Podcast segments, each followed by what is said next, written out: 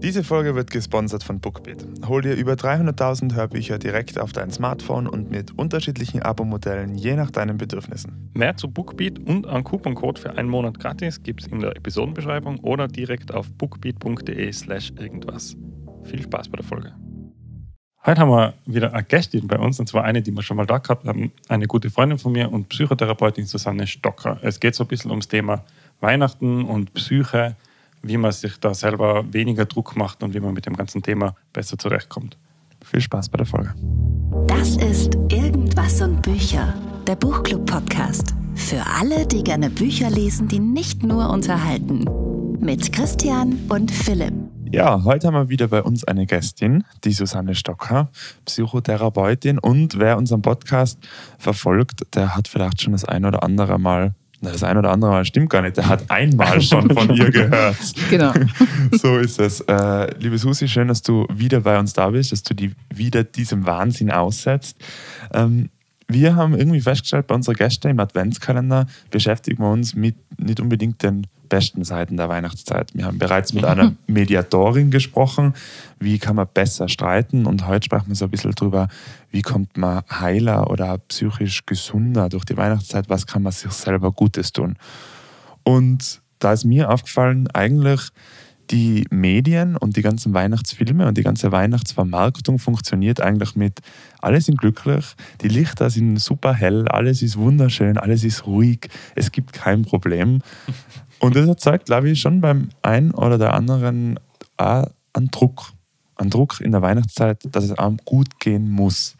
Ist es auch ein bisschen eine Wahrnehmung bei dir ähm, und in deiner Arbeit, dass, dass es da einen Druck gibt in der Weihnachtszeit, besonders gut und drauf zu sein und gut unterwegs zu sein, psychisch gesehen? Ja, also erst einmal danke für die Einladung. Bin ich noch gar nicht dazu gekommen, das zu sagen. Ähm, ich habe mich natürlich auch ein bisschen vorbereitet und mir überlegt, was fällt mir zu dem Thema ein und wie ist es. Und ich denke schon, dass es eine gewisse Erwartungshaltung gibt, vielleicht. Mhm. Ähm, dass man irgendwie so das Gefühl hat, die Weihnachtszeit muss perfekt sein. Und ich beobachte es schon, jetzt vielleicht vermehrt bei Frauen ist vielleicht ein Vorurteil, aber so dieses, die Wohnung muss sauber sein, geschmückt sein, die Beleuchtung, die Dekoration, da fängt es schon an. Und mhm. damit kommt man aber selber in Stress. Mhm. Und damit passiert es dann aber, dass man so viel im Außen beschäftigt ist, dass man dann mit sich selber nicht mehr da schaut, wie, wie geht es eigentlich mir damit. Mhm. mhm.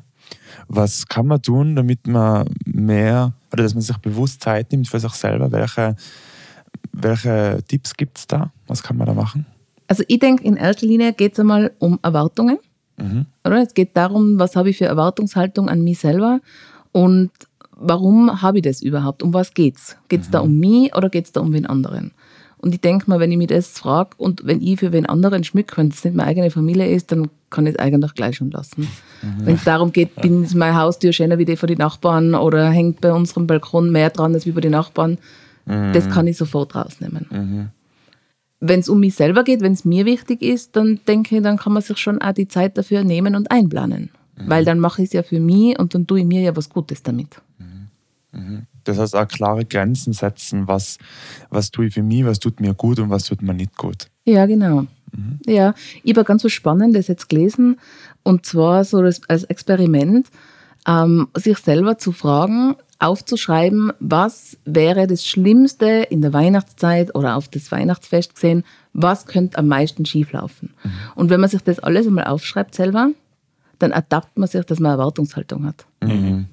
Weil wenn es für mich nichts gibt, was schief laufen kann, dann habe ich keine Erwartungshaltung. Mhm, verstehe, ja. Und ich muss sagen, ich habe es mich selber gefragt und es ja. ist auch bei mir so, dass ich mir denke, das Schlimmste wäre eigentlich, weiß ich nicht, wenn das Essen anbrennt am Heiligen Abend ja. oder wenn man vergisst, jemanden vergisst ein Geschenk kaufen. Ja, ja. Das sind ja auch solche Dinge, oder? Mhm. Und, und, sobald ich das habe, weiß ich, ich habe eine Erwartungshaltung an das mhm. Ganze. Was wäre für dich das Schlimmste, Christian, was passieren könnte oder in der Weihnachtszeit? In der Weihnachtszeit, war, ich habe offensichtlich wenig Erwartungshaltungen an die Weihnachtszeit. du, hast ja gerade gedacht, gar nichts. ja, ich habe mir gedacht so, hm, eigentlich, ich habe jahrelang niemandem was geschenkt. Das ist kein Problem für mich, wenn jemand vergisst. Mit der Freundin habe ich ausgemacht, wir schenken uns nichts. Also alles easy eigentlich, oder? Alles easy. Essen kocht die Mama. Mhm. Das Schlimmste wäre, wenn es keine Weihnachtskekse geben würde, aber das ist eine Erwartungshaltung an meine Oma. Ja, ja schau, Kekse macht die Oma und Essen ja. macht die Mama. Mhm. Ja. Das Schlimmste wäre dann, nicht eingeladen zu sein. Ja, zum Beispiel. Ja, stimmt. Und ja, ich glaube, ja. dass das auch ein großer Punkt ist, was wo's Weihnachten, wo sich eigentlich ziemlich sagt, was habe ich für Umfeld? Ja. Oder was, was habe ich mir für Umfeld gestaltet oder in was für Umfeld bin ich eingerutscht? Weil Einsamkeit ist schon ein Thema. Ja. Einsamkeit ist definitiv ein Thema, kann ich mir vorstellen. Ich habe im Vorfeld so ein bisschen recherchiert und da diese ganzen Krisen, ähm, wie sagt man, Krisenhilfen, kann man das so sagen, ja? Diese ganzen Hotlines, Anlaufstellen für psychische Probleme haben in der Weihnachtszeit die Hochphase. Ja. So laut zumindest meiner Recherche. Und ich kann mir durchaus vorstellen, dass Menschen, die einsam sind, besonders in der Weihnachtszeit sehr gefordert sind. Jetzt sind wir in der glücklichen Lage, ich rede jetzt mal, oder ich bin in der glücklichen Lage, dass ich eine Familie habe und Freunde habe, mit denen ich das Weihnachtsfest verbringen kann. Für Menschen, die vielleicht in der Weihnachtszeit einsam, sich einsam fühlen, gibt es was, was die tun können, um sich weniger einsam, fühlen, einsam zu fühlen? Also ich glaube, dass es ein großer Punkt in unserer Gesellschaft ist, der sich jetzt vielleicht durch diese Pandemie ein bisschen verändert hat, ist dieses Ansprechen der Einsamkeit. Das war davor irgendwie so ein totales No-Go. Und ich habe die Erfahrung gemacht, dass Menschen das viel offener ansprechen, was sie für Erfahrungen in der Pandemie gemacht haben. Also vor allem nach dem ersten Lockdown, da ist mir das ständig passiert, also jetzt nicht nur im beruflichen, sondern auch im privaten Umfeld, dass Leute erzählt haben, Wahnsinn, ich habe gemerkt, ich bin total allein. Aber glaubst du, dass da nicht auch die Pandemie so ein bisschen äh, ähm, so ein vorgeschobener Aufhänger ist, den man sich da, da, wo man sich dann traut? Ja, Ah, genau. Immer, ich habe eigentlich das Gefühl immer schon gehabt, aber durch die Pandemie, das sagt jetzt eh jeder und so, und jetzt kann ich es auf die Pandemie schieben, dann ist es nicht mein Problem, sondern das Problem von der Pandemie. Und dadurch traut man sich dann halt sagen, ah, irgendwie, ich bin ein bisschen depressiv geworden durch die, oder einsam geworden, muss ja nicht immer gleich quasi die Extremform sein, ähm, durch die Pandemie, und die ist die Schuld, weil, und derweil ist es wahrscheinlich ganz ein anderes Problem. Genau, das glaube ich auch. Ich glaube, es hat es aufgezeigt und ich glaube, dass dieses Stigma ein bisschen losgeworden ist. Genauso wie es mit ganz vielen psychischen Erkrankungen ist. Die sind ganz viele davon haben ein bisschen weniger oder viel weniger Stigma. Merkst du das bei dir in der Arbeit auch? Ja, schon. Also ich merke, auch, dass Jugendliche plötzlich sagen, ich fühle mich depressiv. Das hat es davor nicht gegeben. Also die Jugendlichen haben das vielleicht gespürt und haben das halt, haben das durch das wettgemacht, was ihnen dann weggefallen ist. Die Ja. waren mit Freunden unterwegs, die waren draußen, die haben ihr Leben gelebt. Und das ist ihnen weggefallen. Und dann haben sie das angefangen, schon auch durch Medien, durch Social Media, da ist das einfach Thema geworden. Und ich denke, also gerade bei der Einsamkeit ist das mittlerweile was, was man einfach sagen kann. Man kann einfach sagen, ich bin allein. Und, und Menschen haben dann aber auch angefangen, Dinge zu verändern. Und gerade jetzt bezogen auf das, wo du mich gefragt hast, ich denke mal, dass man es ansprechen kann und dass man vielleicht auch jetzt sich mehr drauf traut, auf ihn zuzugehen. Weil wenn ich weiß, okay, ich arbeite da und da und ich weiß, drei meiner Arbeitskolleginnen feiern auch alle an Weihnachten, dann traut man sich das, denke ich jetzt vielleicht mehr zu sagen, wie schaut es denn aus, sollen wir uns zusammentun? Ja, das ist etwas, was ich nicht kenne. So, also bei mir wird immer in der Familie Weihnachten gefeiert. Und ich kann mir das gar nicht vorstellen, dass ich nicht mit meiner Familie Weihnachten feiere. Ich glaube, auch meine Familie kann sich nicht vorstellen, dass sie ohne mich Weihnachten feiern, weil du vorher gesagt hast, die größte Angst ist dann irgendwie nicht eingeladen zu werden. Dann habe ich über das nachgedacht und gedacht, nein, das ist unrealistisch. Also Ja. das ist vielleicht die größte Angst von meiner, von meiner Mama, dass sie nicht kommt zu Weihnachten. Aber für mich ist das, k- ist das ganz klar und für, für meine Familie ist das ganz klar. Wir feiern Weihnachten gemeinsam. Aber es gibt ja genug Leute, die entweder im Ausland arbeiten für befristete Zeit oder generell weg von ihrer Familie arbeiten oder allein sein oder keine Familie haben, die dann echt tatsächlich allein Weihnachten verbringen. Ja. Ich glaube, dass es, dass es gar nicht oft so diese Extremfälle sein müssen, dass man im Ausland arbeitet. Gerade wenn neue Kinder in die Familie dazukommen, habe ich selber gemerkt. Es gibt für ganz viele Menschen dieses Modell, die sagen, jetzt habe ich eine eigene Familie, jetzt gibt es ein eigenes Weihnachtsfest. Eltern sind es einfach jahrelang gewohnt, oder? Die Kinder kommen zu Weihnachten, so wie Ja. es jetzt bei uns ist. Wir haben jetzt beide, ähm, also der Christian und ich haben beide keine Kinder. Das heißt, für uns ist die logische Entscheidung zu Weihnachten, geht man zu den Eltern. Ja, aber wir sind ja die Kinder. Ganz genau, ganz genau. Und wenn dann Enkel dazu kommen, dann kommt eine Erwartungshaltung von den, sag ich jetzt mal, Großeltern, die sagen, ich möchte am Weihnachtsfest meine Enkel singen, ich möchte das mitkriegen, dieses magische Fest für die, für die Kleinen, sage ich jetzt einmal. Und gleichzeitig ist es auch so, dass die Eltern, die neuen Eltern oft dann sagen, ja, jetzt sind wir ja eine eigene Familie. Jetzt grenzen wir uns ein bisschen mehr ab und feiern dann ihr Weihnachtsfest allein. Und da habe ich selber in der Familie gemerkt, das gibt ordentlich Konflikte. Also Genau. da die, es ist ja gewisse, ähm, wie soll ich sagen, man hat da eine gewisse Macht in der Hand auch als Eltern. Mhm. Wenn man die Großeltern, wie, wie zieht man die Großeltern in das Spiel mit ein? Und gleichzeitig gibt es auch oft einen Konkurrenzkampf zwischen ja. die Großeltern. Ja. Ist die von, sind die von der Mutter dabei oder die vom Vater dabei? Ja, also so ein bisschen aus der Nähkiste geplaudert, das sind die immer ganz so einfach. Ähm, ja, das ist so. Und, und viele fühlen sich dann so verpflichtet, jetzt, so wie du sagst, ihr zwar geht es vielleicht noch gern haben oder ihr geht es gern haben Weihnachten feiern, mhm. aber viele fühlen sich dann verpflichtet und trauen sich, sich von dem gar nicht mehr abzukapseln. Mhm. Ja. Deswegen finde ich es ganz gut, was du vorher gesagt hast. Es gibt da innovative ähm, Weihnachtsmodelle, also gegen Einsamkeit. Wie du gesagt hast, vielleicht mit Arbeitskollegen oder Arbeitskolleginnen sich zusammentun, mit Freunden. Ähm, vielleicht kann man sich auch ein bisschen überlegen, wie kann ich denn bewusst einen Schritt setzen gegen Einsamkeit. Wie was würdest du sagen, ähm, vielleicht Menschen, die sich in der Zeit besonders gestresst oder unwohl gefühlt, wie können die sich abgrenzen im Vergleich zu, ich habe vielleicht wirklich ein psychisches Problem, wie du vorher gestern zum Beispiel sagst, in der Extremform, ich, ich merke, ich entwickle mich in eine depressive Richtung. Wie kann denn jeder oder jede individuell für sich abgrenzen? Ist es einfach eine Erscheinung der Zeit, des Stresses, der Weihnachtszeit oder muss ich wirklich was tun, weil ich merke, es verschlechtert sich mein Zustand? Also ab welchem Moment würdest du sagen, sollte jemand da vielleicht jetzt schon bewusste Schritte setzen in der Weihnachtszeit? Also ich denke, man muss immer darauf achten, was habe ich für Symptomatik. Mhm. Und wenn es dann um Dinge geht wie Schlaflosigkeit oder Freudlosigkeit oder ich mag gar nicht mehr rausgehen, so dieses Gefühl, das ist mir alles zu anstrengend, dann denke ich, wird es zu viel. Dann mhm. ist es mhm. nicht mehr die Weihnachtszeit. Mhm. Weil ich, ich kann für mich selber, wenn ich so in dieser Phase bin, so dazwischen quasi, kann ich schon noch spüren, stresst mich jetzt, dass ich nicht die perfekten Kekseln habe und nicht die perfekte Beleuchtung? Mhm. Oder stresst mich in der Früh, dass ich überhaupt aus dem Haus gehen muss? Mhm. Und ich denke mal, das, das ist ein Punkt von denen, an die ich gedacht habe, wo ihr mir das Thema gesagt habt. Ich glaube, das sind so die eigenen Stressoren. Mhm. Die muss ich mir anschauen. Und ich glaube, da hat man schon recht ein gutes Gefühl zu sich selber zu merken, ist das was Neues? Habe ich das seit Dezember oder November? Oder habe ich das ganzjährig? Mhm. Und jetzt wird es zu viel. Ist es für dich in deiner therapeutischen Arbeit, ist Dezember die Hochphase? Oder gibt es eine Saisonalität, wo du sagst, da ist der höchste Bedarf da? Nein, das denke ich nicht, dass Dezember die Hochphase ist. Also das, ich habe so das Gefühl, was so Studenten, Jugendliche, Schüler angeht, da ist so der Schulstart, mhm. so mit Oktober. Da ist es vermehrt, da wird halt einfach der Sommer wird so zum Durchschnaufen verwendet. Da mag man manchmal nicht in die Therapie gehen, lasst es ein bisschen locker. Mhm. Sagt einmal mehr zur Therapeutin, wir sind auf Urlaub, wir sind ja gar nicht mhm. da. Mhm. Da ist irgendwie so der Start eigentlich.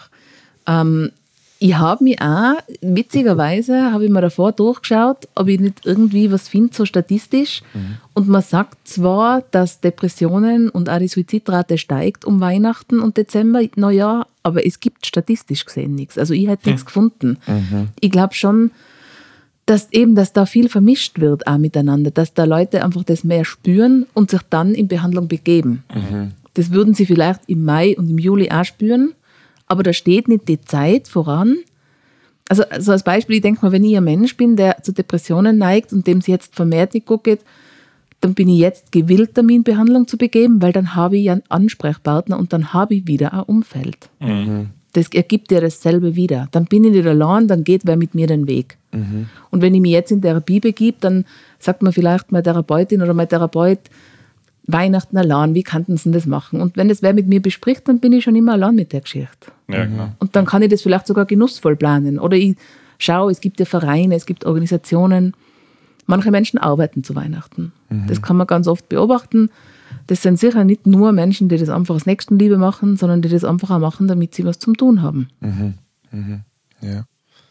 Gibt es sonst noch Tipps so im Allgemeinen, wie du es gesagt hast, das ist ja eigentlich schon ein Riesentipp zu sagen, wenn ich mich jetzt in Therapie begib, dann bin ich schon nicht mehr allein, dann habe ich schon das Gefühl, äh, um irgendjemanden zu haben.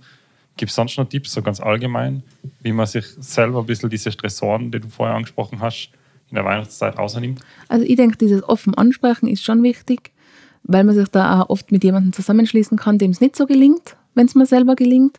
Dann auch so Rituale. Mhm. Rituale sind nicht nur bei Kindern, sondern auch bei Erwachsenen einfach ganz was Wichtiges und ganz was Stabilisierendes. Also da kann ich mir einfach sagen, keine Ahnung, ich zünde am Abend eine Kerze an oder ich gehe eine Runde spazieren oder ich höre irgendein Lied oder das gibt mir Orientierung und das gibt mir Sicherheit. Mhm. Und das ist was, was ich gerade in der Zeit, wenn sie mich stresst, gut brauchen kann. So Rituale, vielleicht ähm, Weihnachten ist ja überhaupt die Zeit der Rituale. Mhm. Schon allein der ganze Ablauf ist bei jeder Familie ein Ritual. Mhm. Ähm, ich kann mir durchaus vorstellen, dass auch für viele Menschen ähm, die Erinnerungen aus der Kindheit zur Weihnachtszeit entweder sehr positives oder auch sehr negatives Gefühl ähm, auslösen. Mhm. Ähm, wie kann man denn vielleicht auch, wir haben ja das letzte Mal, wo du bei uns warst, über Stefanie Stahl, das Kind in dir muss Heimat finden gelesen. Das ist eines mhm. der bekanntesten Ratgeber, wo es ganz viel geht, um diese Prägungen aus der Kindheit aufzuarbeiten. Ähm, wie arbeitet man eigentlich diese, in deiner Sicht diese Prägungen ein bisschen auf und lasst sie los?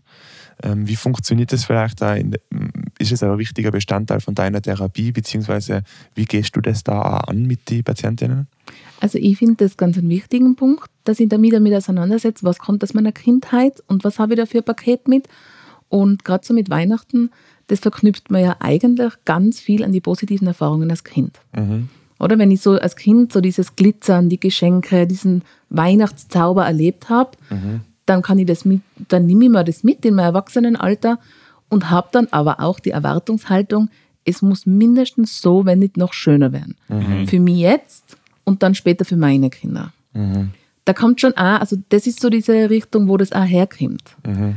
Ähm, wenn ich das als Kind nicht erlebt habe, dann habe ich vielleicht gar nicht so einen Bezug zu diesem Weihnachten und erlebe es im Außen. Mhm. Und erlebe dann, okay, wie haben das andere? Wie machen andere? Muss ich da mithalten? Aber da gibt es ganz ambivalente, also ganz ambivalente Entscheidungen dann auch, weil manche Menschen haben dann das Gefühl, ich brauche das auch, das hätte mir auch gut dann. Oder ziehen das fast ein bisschen ins Lächerliche und machen es dann runter.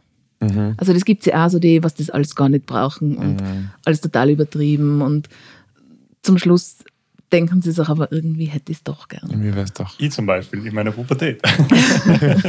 da warst du so der anti weihnachts Ja, ja, das haben wir eh schon mal geredet. Ja. Ich glaube, in der ersten Folge ist es um das gegangen von unserem Adventskalender. Ja. Ähm, dass ich habe so eine Phase gehabt, da habe ich das total ins Lächerliche gezogen. Immer habe gesagt, immer diese depperte Weihnachten und diese Rituale und das ganze Blabla und das ganze Thema.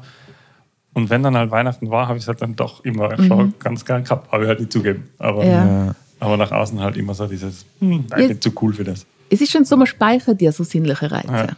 Mhm. Oder? Also, und wenn man das als Kind positiv erlebt, dann speichert man das ab und will es auch wieder haben. Mhm, genau. Man speichert aber auch Negatives. Mhm. Und da, das ist so das, was die Stefanie Stahl auch sagt. Also mhm. das ist einfach alles, was tiefenpsychologisch ist. Da geht man davon aus, dass solche Dinge abgespeichert werden und dann irgendwo ploppen sie dann wieder auf. Mhm. Und Menschen, die jetzt eine Depression entwickeln, also jetzt ganz speziell auf die Weihnachtszeit, das schaut man sich natürlich aus therapeutisch im Ganzen an, aber da kann man schon einmal hinschauen, wie war denn Weihnachten als Kind. Mhm. Und dann kommt man relativ schnell an den Punkt. Mhm. Wie war es? War es besonders schön? Habe ich jetzt eine große Erwartungshaltung, mhm. weil ich das jetzt vielleicht nicht habe, weil ich gar keine Menschen dafür habe? Oder war es total kalt und traurig und ich wünsche mir es jetzt anders, aber hänge in dieser Trauer drinnen? Mhm. Und das ein Stück weit loslassen ist ja das Ziel von der Therapie, oder? Ja, genau. Und, und sich das anzuschauen und das nochmal quasi neu zu überschreiben. Mhm. Eigentlich so positive Erfahrungen neu zu machen. Mhm. Und wenn ich das als Kind nicht erlebt habe, dann habe ich aber jetzt die Chance zu schauen, wie ist es denn für mich gut? Mhm. Und das ist schon auch so ein Tipp, so aufs Ganze gesehen, man darf schon auch so ein bisschen in der Weihnachtszeit so das eigene anschauen, was braucht denn ich mhm. und was tut mir gut. Mhm. Und ich brauche vielleicht gar keine Beleuchtung und gar keine Fensterbilder und perfekte Kekse, ich kann da als Konditor auch backen. Also ich muss ja nicht alles selber erfüllen. Ja, definitiv. Ja, Egoismus ist das Programm, das haben wir schon mal erwähnt. Ja, das haben wir schon. Das zieht sich durch scheinbar. Ein gesunder Egoismus schadet mit Sicherheit nicht in der Weihnachtszeit für mich ist es mega spannend. Warum? Weil äh, ich Weihnachten aus ganz anderen Sicht kenne. Also für mich war es als Kind war es immer das Fest, ist bis heute mhm. in der mhm. Familie das Fest. Ich habe es in einer anderen Folge erzählt, wir haben dann immer noch mal kurz, bevor das Weihnachtsfest losgeht, losgeht dann geht die Situation noch mal so durch die Decke. Dann kommt es einmal zum Konflikt und jeder ist ein bisschen gestresst. Aber in dem Moment, wo dann der Baum leuchtet und wo die Kinder die Geschenke auspacken und wo wir essen, ist es dann immer easy. Mhm. Ähm, und ein guter Tipp für mich ist die Erwartungshaltung da ein bisschen schrauben. Ja. Ja. Also das merke ich schon selber, weil du sagst, das, das Schlimmste, was passieren kann. Ich habe vor zwei Jahren äh, wirklich sechs Stunden lang gekocht und habe da mir überlegt, es muss ein Beef Wellington sein, perfekt durch. Und dann war am Weihnachtsabend so, na das muss jetzt sein, das muss jetzt sein. Und dann war es nicht perfekt. Und dann habe ich gesagt, nein, das kann man lassen, essen wir es gar nicht. ähm, Stellen wir was beim Mackie. ja, genau, so ungefähr war es. Also Erwartungshaltung ist ein riesiges Thema. Eine Frage, was mich jetzt schon noch interessieren würde, ist, und zwar, warum ist denn ausgerechnet Weihnachten immer dieses Thema, wo, wo da plötzlich dieser Stress aufkommt und warum muss denn ausgerechnet Weihnachten perfekt werden? Ja, Weihnachten, das symbolisiert für uns einfach das Ende des Kalenderjahres. Und das ist dann einfach geballt mit vielen Erwartungen und was hat man alles getan? Hat man alles getan, was man tun wollte? So diese klassischen Silvestervorsätze, Weihnachten wird einfach Bilanz gezogen. Und wir alle wollen einen positiven Jahresabschluss haben. Das, da steht einfach dafür Freude, Glück, Erfolg, beruflich vieles, sportliche Ziele. Und deshalb kommt es dann oft so, wie du davor gesagt hast, irgendwie, du hast gesagt, bei uns gibt es oft einmal so einen Konflikt dann zu Weihnachten oder oft einmal ballt mhm. sich dann so. Da, da kommt einfach das alles zusammen zu Weihnachten. War es perfekt? Ist das Jahr so gelaufen, wie ihr das haben wollt? Und man braucht eine Belohnung. Mhm. So eine also Belohnung für diese ganze Mühe, das ganze Jahr lang, den Stress, die Erwartungen. Das heißt, wenn es Ende vom Jahr gut war, dann war das ganze Jahr gut. So ja. Von ja, wirklich. Alles, was im Februar passiert ist, äh, mhm. war sie ja jetzt nicht mehr, zählt ja nicht. Also das, das heißt, wenn irgendwie so. der Sommer gut war, aber irgendwie die letzten paar Wochen halt nicht, oder halt jetzt Weihnachten nicht gut ist, dann ist quasi das Jahr nicht gut gewesen. Ja, das ist ja ganz klassisch. Ich finde das oft witzig, wenn Patienten erzählen, sie haben zu Silvester oder zu Weihnachten einen riesengroßen Streit mit dem Partner gehabt und haben halt dann überlegt, was als schiefgelaufen ist. Und da, da kommt dann, frühestens fängt man bei Nikolaus an, meistens erst bei Weihnachten. Mhm. Die Geschenke, der, der, Abend, die Musik, die Gäste, mhm. der, dann Silvester, was hat es zum Essen gegeben, wie war es, hat man das Feuerwerk gesehen. Mhm. Und jeder vergisst eigentlich Februar bis November. Mhm. Ja gut, also das ist ein Riesentipp wenn es einen Stress gibt im Anfang des neuen Jahres, aber weiter zurückdenken als wie Nikolaus. Und wirklich eine Jahresbilanz machen. Ja. Weil dann sieht man wirklich, was gelungen ist. Ja. Und vielleicht auch fair sein oder in unterschiedliche Bereiche einschauen, nicht nur in die Liebes- und in die eigene Beziehungswelt in dieser Zeit, oder? Ja, und ich glaube, wenn man mit sich selber ehrlich ist und schaut, was habe ich denn jetzt gerade heuer, was war, wie war mein Jahr 2021, dann kommt ja ganz viel. Mhm. Mhm. Dann war das ja nicht nur der Dezember, ja. der was mit Lockdown und Stress und allem Möglichen befüllt war, sondern da hat es ja ein ganzes Jahr gegeben. Mhm.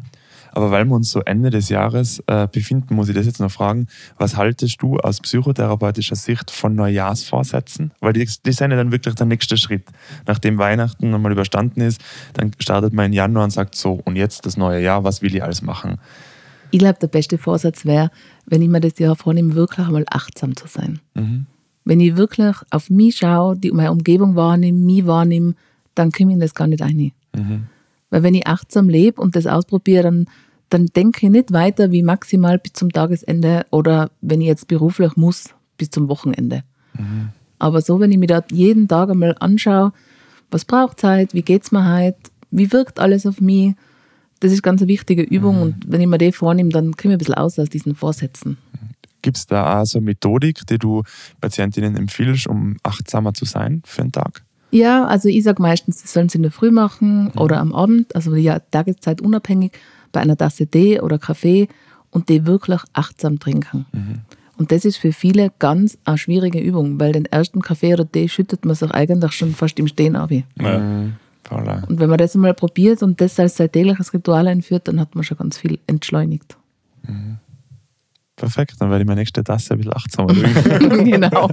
Die erste bei dir ist auch meistens. Das ist schon lange her und schon, die habe ich gar nicht mitgekriegt. Genau. Ich bin soweit happy, ich bin ausgestattet mit Tipps. Ähm, ich weiß nicht, wie es dir geht, Christian. Ja, ich, ich würde gerne noch Stunden weiterreden, aber wir sind so ein bisschen am Ende unserer Zeit. Ähm, vielen Dank, Susi, für, für deine Zeit. Ja, ähm, danke für die Einladung. Ja, ja, gerne. Wir haben, wir haben ja einen Adventskalender und wie jeder gute Adventskalender gibt es da auch was zu gewinnen. Und zwar, es gibt 15 Bücher zum Gewinnen. Ähm, alle Infos dazu findet ihr in den Shownotes und auf irgendwas-buecher.at. Auch du, Susi, darfst gerne mitmachen bei diesem Gewinnspiel. Mhm, das war es, wird, es wird natürlich fair verlost unter allen Teilnehmern und Teilnehmerinnen. Ähm, und am 23. Dezember gibt es dann die Info, wer gewonnen hat. Morgen gibt es dann die nächste Folge vom Adventskalender von Irgendwas und Bücher, also auch morgen wieder einschalten. Mehr zu irgendwas und Bücher findest du auf Instagram und auf irgendwas-buicher.at. Jetzt am besten gleich folgen und keine Episode mehr verpassen.